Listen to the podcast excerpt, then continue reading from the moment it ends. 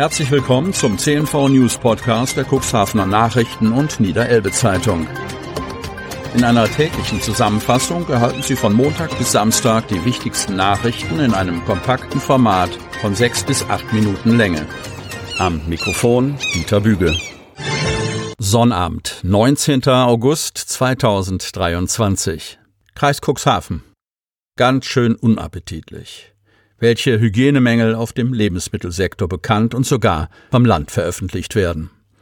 Das Mausproblem in der Cuxhaven Aldi-Filiale an der Brockeswalder Chaussee wirft zudem weitere Fragen auf. Zum Beispiel, wie häufig ein derartiger Schädlingsbefall in Einkaufsmärkten von den Fachkräften bemerkt wird. Hier kann der Landkreis als zuständige Lebensmittelüberwachung allerdings nicht mit Zahlen aufwarten. Lebensmittelbetriebe seien grundsätzlich dazu verpflichtet, ein Schädlingsmonitoring zu betreiben, so die Pressestelle des Landkreises. Es werde in den meisten Fällen durch professionelle Firmen durchgeführt. Sollte dabei ein Befall durch Mäuse oder andere Schädlinge festgestellt werden, leite der verantwortliche Lebensmittelunternehmer Maßnahmen zur Bekämpfung ein. In solch einem Fall erhalte der Landkreis jedoch keine Kenntnis über den Nager- bzw. Schädlingsbefall. Daher lägen keine Zahlen vor. Aber dennoch werden Fälle von Kontaminierung bekannt und sogar veröffentlicht. Denn sollte ein Lebensmittelbetrieb nach einer Kontrolle der Anordnung des Veterinäramts nicht nachkommen, könne ein Bußgeld erlassen werden und sobald dieses Bußgeld über 300 Euro liege, erfolgt eine Publikation im öffentlichen Register des Landes. Zu finden sind dort unter www.ml.niedersachsen.de nach Regionen untergliedert die Vorfälle und Betriebe unter Informationen zu Verstößen gegen das Lebensmittel- und Futtermittelrecht. Seit Jahresbeginn gibt es auf dem Portal drei veröffentlichte Fälle aus dem Kreis Cuxhaven. Allesamt haben sie einen hohen Ekelfaktor. Neben dem am 13. Februar bemerkten und bereits mehrfach geschilderten Mäusebefall in der Aldi-Filiale in Cuxhaven kam es zu einer ähnlich gelagerten Angelegenheit in einem Hemmorer Sonderpostenmarkt. Der am 23. Februar bemerkte Verstoß wird so dargestellt. Es wurde ein Mäusebefall festgestellt. Die in der Betriebsstätte hergestellten, verarbeiteten und in den Verkehr gebrachten Lebensmittel waren einer Kontaminationsgefahr ausgesetzt. Bei der Durchführung der Schädlingsbekämpfung wurden Mängel festgestellt. Das Verfahren zur Bekämpfung von Schädling war daher ungeeignet. Aufgrund der festgestellten Hygienemängel war zu erkennen, dass der vorhandene Reinigungs- und Desinfektionsplan nicht eingehalten wurde. Die Betriebsleitung kam der Verpflichtung, sicherzustellen, dass das Personal bezüglich der Lebensmittelsicherheitskultur angemessen geschult wird, nicht nach. Getoppt werden die Mausvorfälle allerdings von einem Restaurant in Cuxhaven-Groden. Bereits am 24. Januar dieses Jahres wurde eine ganze Reihe an Verstößen bemerkt. Die Mängelliste ist ebenso lang wie unappetitlich und reicht von starken Verunreinigungen bis zu Hygieneverstößen im Umgang mit Lebensmitteln.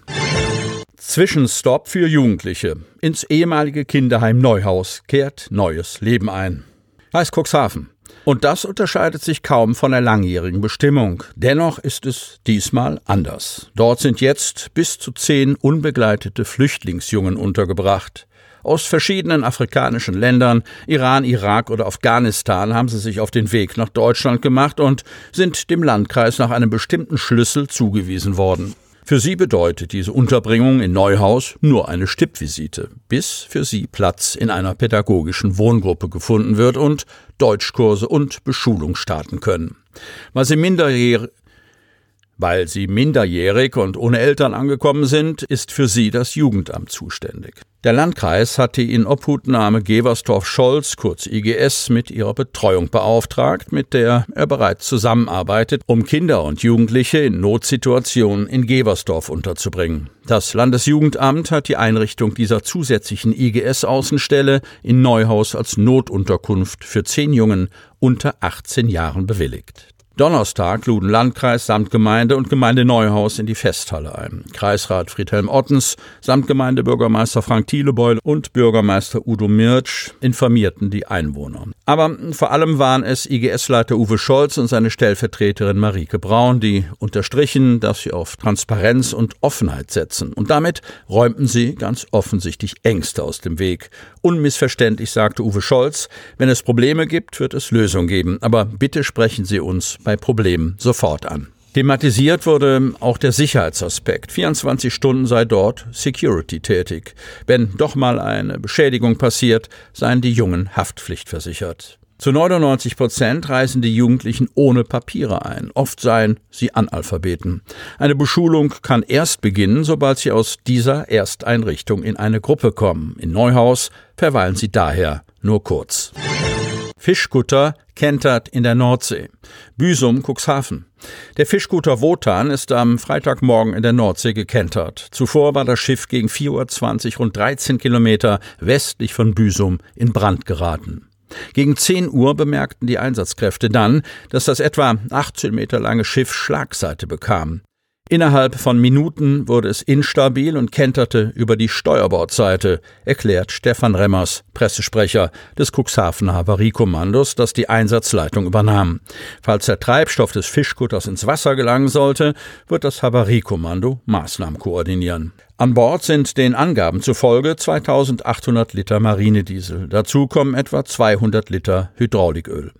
Die zweiköpfige Besatzung der Wotan hatte sich beim Brandausbruch in eine Rettungsinsel gerettet. Der Seenotrettungskreuzer Theodor Storm, Station Büsum, der Deutschen Gesellschaft zur Rettung Schiffbrüchiger, kurz DGZRS, nahm die beiden Personen auf und brachte sie nach Büsum, wo sie der Rettungsdienst versorgte und ins Krankenhaus brachte.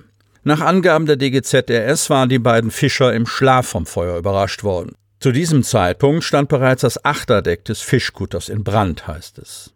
Es sei den Fischern gerade noch gelungen, die Rettungsinsel auszulösen und den Kutter zu verlassen. Über ein Handfunkgerät sendeten sie einen Notruf aus. Ursprünglich war geplant, den Fischkutter nach dem Feuer in den Hafen von Büsum zu schleppen. Ein Team der Feuerwehr Cuxhaven hatte am Vormittag an Bord gehen können und den Brand bekämpft. Die Einsatzkräfte mussten den Kutter dann allerdings verlassen. Warum das Schiff in Brand geriet, ist noch nicht bekannt. Das Wetter war laut DGZRS zum Zeitpunkt des Unglücks ruhig bei Wind aus Nordost mit 3 Bufor, also bis 19 Stundenkilometer. Sie hörten den Podcast der CNV Medien. Redaktionsleitung Ulrich Rode. Produktion Win Marketing. Agentur für Text, Ton und Kommunikationstraining.